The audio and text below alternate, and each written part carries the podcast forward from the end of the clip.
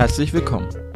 Am 27. März 2023 tagte der EU-Sonderausschuss zur Covid-19-Pandemie. Eine der geladenen Gäste war Emma Cook. Emma Cook ist die Direktorin der Europäischen Arzneimittelagentur EMA. Diese wiederum ist zuständig für die Zulassung der Corona-Impfstoffe. Frau Cook hielt vor den EU-Abgeordneten einen kleinen Vortrag und stellte sich dann teilweise sehr kritischen Fragen der Abgeordneten.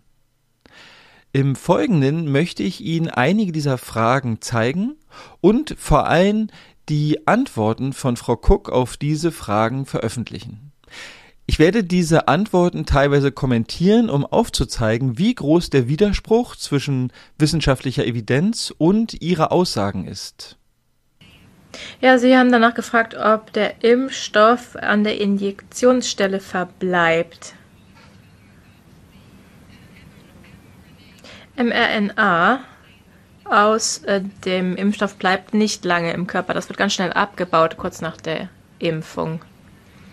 Es ging ihnen jetzt aber eher um die Nanolipide als das Spike-Protein. mRNA wird also ganz schnell abgebaut im Körper und verbleibt ganz kurz im Körper. Die Zahl, die mir vorliegt,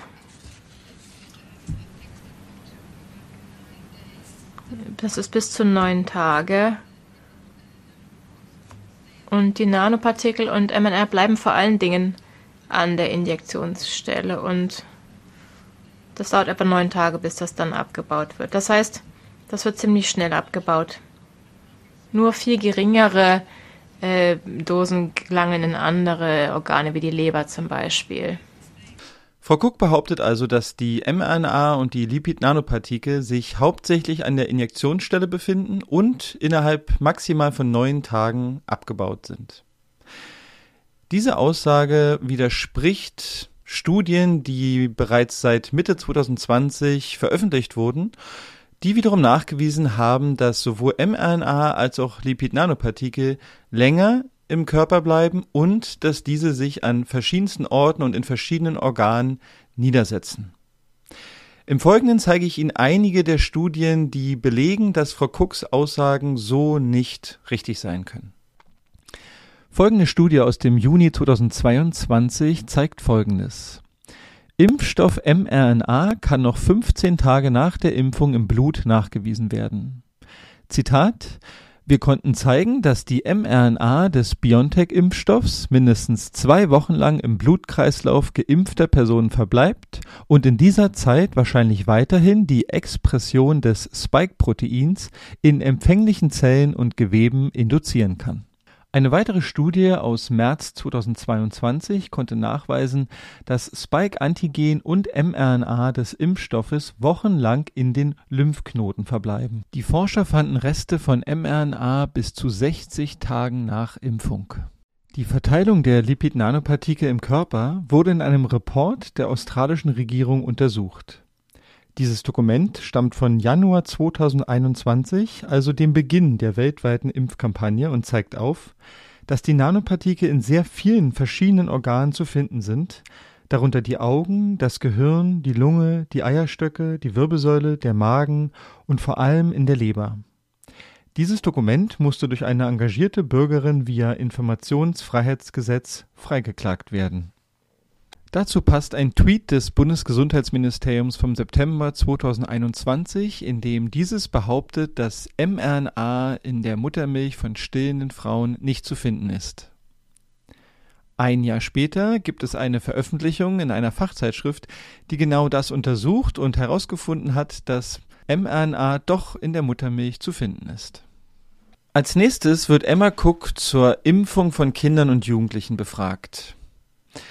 Die Zulassung von wenig erprobten, neuartigen Corona-Impfstoffen für Kinder und Jugendliche mittlerweile bis zum Alter von sechs Monaten stellte eine Art Tabubruch dar.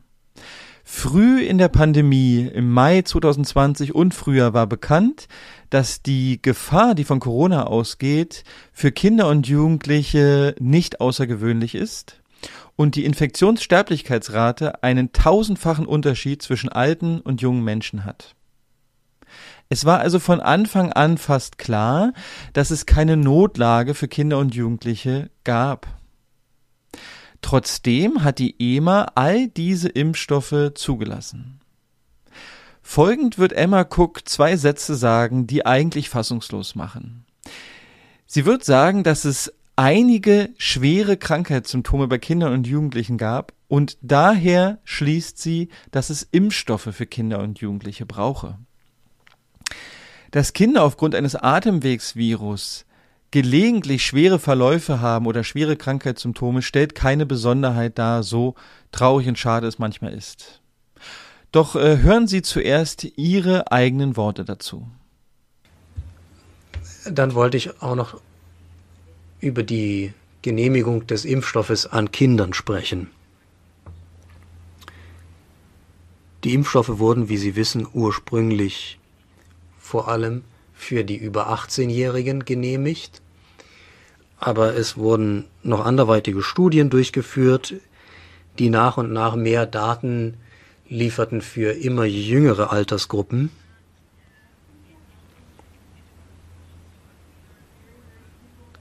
Und in dem Maße, in dem wir mehr über die Krankheit erfuhren, erfuhren wir auch, dass es in einigen Kindern zu sehr schwerwiegenden Krankheitssymptomen durch Covid kam. Deswegen war es immer wichtiger, dass auch für Kinder ein Impfstoff zur Verfügung stand. Eine weitere Frage, die Frau Cook gestellt wird, ist, inwiefern die EMA den Daten vertraut, die sie von den Pharmaunternehmen übermittelt bekommt. Im Falle von Pfizer reden wir von einem Unternehmen, welches mehrfach verurteilt wurde, zum Beispiel betrügerisches Marketing begangen zu haben. Frau Cook gibt offen zu, dass sie mehrheitlich und größtenteils den Daten der Pharmaunternehmen vertraut oder traut und bemüht sich klarzustellen, dass es einen strengen Peer-Review-Prozess gibt, der die Unabhängigkeit der EMA garantiert. Sie fragten nach der Zuverlässigkeit von Daten, die von den Unternehmen bereitgestellt werden. Die meisten Daten kommen von den Unternehmen. Wir bitten aber auch um äh, weitere Daten. Wir führen auch eigene unabhängige Forschung durch. Und wir arbeiten auch zusammen mit ECDC. Auch da geht es um unabhängige Studien und äh, Feedback zu den verfügbaren Impfstoffen. die Daten, die von den Unternehmen vorgelegt werden, werden ergänzt durch unabhängige Informationen. Sie fügt auch richtigerweise hinzu, dass die EMA zu 86 Prozent von den Gebühren finanziert wird, die die Pharmaunternehmen bezahlen, wenn sie neue Medikamente zulassen wollen. Es ist also schwer, in diesem Zusammenhang von einem unabhängigen Unternehmen oder einer unabhängigen Institution zu sprechen. Und dann noch die letzte Frage zur Finanzierung. Ich denke, dass es ganz wichtig ist, dass wir ein unabhängiges System haben für die Regulierung von Arzneimitteln. Das jetzige System ist in der Tat gestützt auf die Gebühren von äh, de facto der privaten Industrie. Als letzte Frage wird Frau Cook darauf angesprochen, inwiefern sie die Behauptung belegen kann, dass 20 Millionen Menschen durch die Covid-19-Impfstoffe gerettet wurden. Diese Aussage war Teil ihres eingängigen Vortrags vor den Fragen und ihre Antwort erstaunt. So, jetzt äh, zu den geschätzten 20 Millionen Familientodesfälle. Diese Zahl habe ich mir nicht aus den Zimmern, äh, aus den Fingern gesaugt, sondern das ist eine internationale Zahl, anerkannte Zahl. Ich werde nach den Referenzstudien suchen und Ihnen diese Informationen gerne zukommen lassen.